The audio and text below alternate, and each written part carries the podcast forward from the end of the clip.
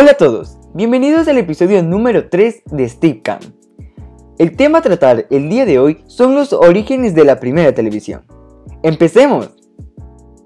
Para que los primeros pasos en la televisión pudieran darse, primero debieron lograrse los siguientes hallazgos tecnológicos. La fotografía y el cine.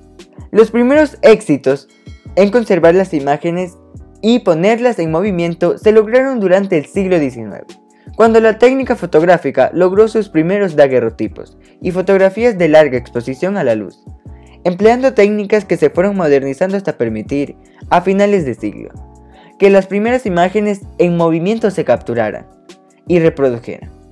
Una larga serie de fotografías que suceden a una velocidad constante, dando la impresión del movimiento. Así nació el cine. El teléfono. La capacidad de transmitir la voz humana codificada en impulsos eléctricos fue el fundamento para la aparición del teléfono, inventado en 1854 por Antonio Meucci, pero popularizado por Alexander Graham Bell luego de 1876. La radio. La transmisión de ondas electromagnéticas mediante la manipulación de dos campos eléctricos y magnéticos fue posible a finales del siglo XIX gracias a las experiencias y teorías de Maxwell, Hertz, Tesla y Marconi. Esto permitió el desarrollo de un telégrafo sin hilos, que aprovechando los adelantos de los laboratorios Bell respecto a la telefonía, produjo los primeros aparatos de radio. La historia de la televisión inicia con la invención del disco de Nipkow en 1884. Cosa que ya sabemos nosotros que es el disco de Nipkow porque ya lo expliqué en el episodio anterior. Entonces, sigamos. Fue un primer intento por capturar imágenes en movimiento, aunque no logró llevarse eficazmente a la práctica, usando uno como transmisor y otro como receptor, transmitió eficazmente la imagen de la cabeza de un maniquí a 14 cuadros por segundo.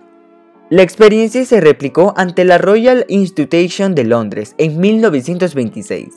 Esta tecnología se empleó en las primeras transmisiones de televisión. Evolución de la televisión.